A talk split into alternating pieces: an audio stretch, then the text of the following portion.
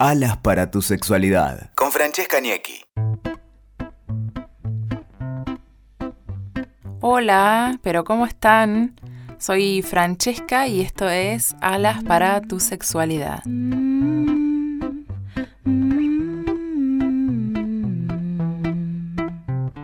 Y hoy quiero hablar de un tema que anda dando vueltas por todos lados y se sigue pensando si es así, si no es así.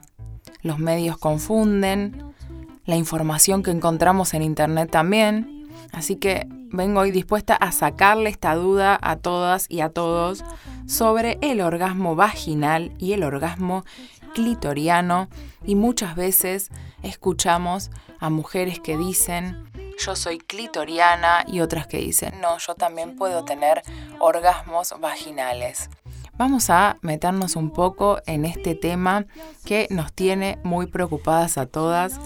¿Y quién empezó con esta fantasía de los dos tipos de orgasmos? Fue Freud. Hace muchísimos años, Freud dice, dijo, perdón, que existían dos tipos de orgasmos y que solo las mujeres que eran maduras sexualmente podían llegar al segundo tipo de orgasmos, al orgasmo vaginal. Solo ellas podían llegar a lograrlo. Que las demás se quedaban en la inmadurez sexual, logrando así solamente orgasmos por estimulación directa del clítoris. Pasó muchísimo tiempo hasta que dos investigadores, una pareja, que la realidad es que son unos genios porque hay muchos de los temas de sexualidad que esta pareja investigó, y es la pareja de Master y Johnson, que son referentes totales de sexualidad humana y empezaron a poner en duda esta, esta teoría de Freud.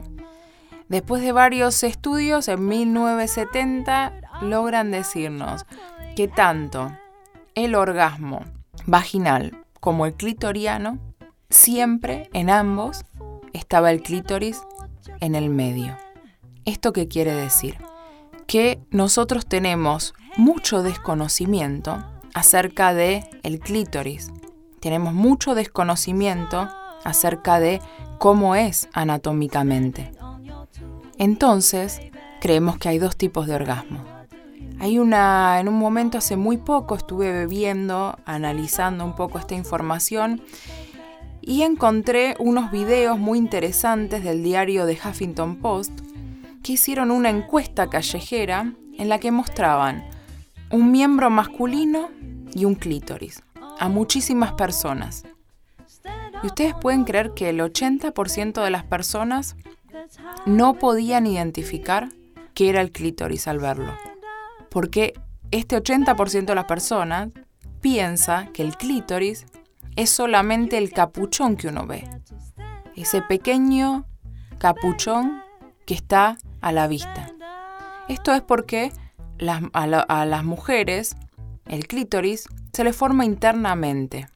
Entonces uno ve el capuchón, pero en realidad mide 10 centímetros el clítoris. Piensen en 10 centímetros. Tiene un capuchón externo y dos brazos que recorren la vagina internamente.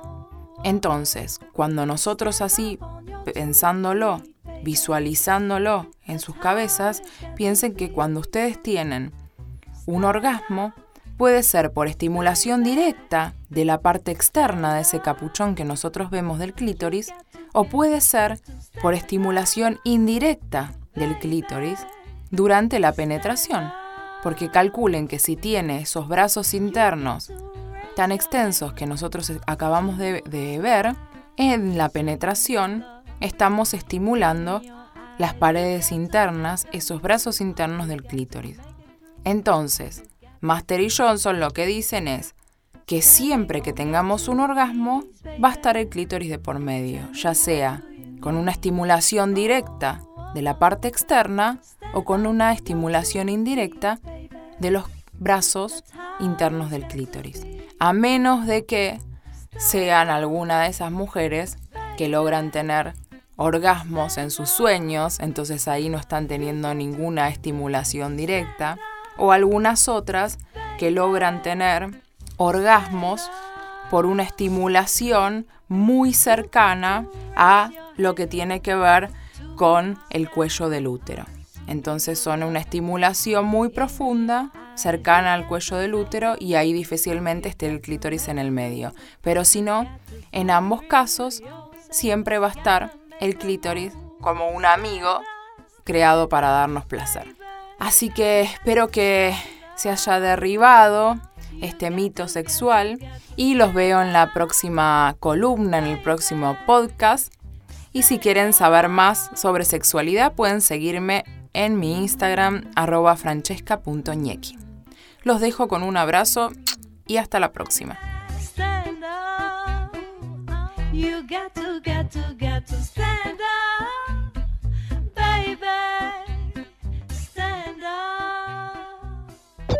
Escuchaste Alas para tu sexualidad con Francesca Niecki. WeToker. Sumamos las partes.